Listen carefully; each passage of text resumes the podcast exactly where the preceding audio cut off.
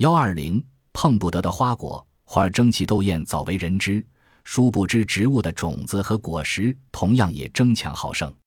德国著名的诗人歌德曾经叙述发生在家里的一件趣事：有一天夜里，我听到噼啪的响声，仿佛有些小东西跳到天花板和墙上去了。当时我并不知道这是怎么回事，后来才发现，我采集的硕果都裂开了，采集箱没有盖，种子蹦得四面八方。房间里太干燥，在几天内种子成熟，且具有这样大的弹跳能力，真使人不敢相信。歌德叙述的现象在野外普遍存在，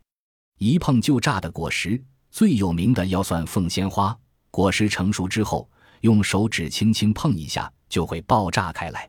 即使是遇到一阵小风，凤仙花果实也会忽然痉挛，部分果实扭曲的力量，使得五片果瓣裂开。用力把种子弹出一米开外，所以博得“别碰我”的别名。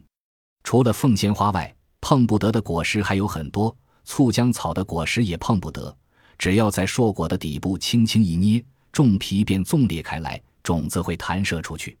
在欧洲南部有一种叫喷瓜的植物，果实成熟之后，它的种子会在里面粘液的压力下，连同浆汁一同喷射到六米远的地方。实际上，在豆科植物中碰不得的果实比比皆是，绿豆、黄豆因果荚内有层斜向排列的纤维，果实干燥后纤维收缩变短，当收缩力量超过了果荚连接处理量时，果荚会马上破裂并卷边成螺旋形，种子就被弹射出去。在自然界里，种子弹射距离的记录是原产于北非的沼泽木犀草创下的。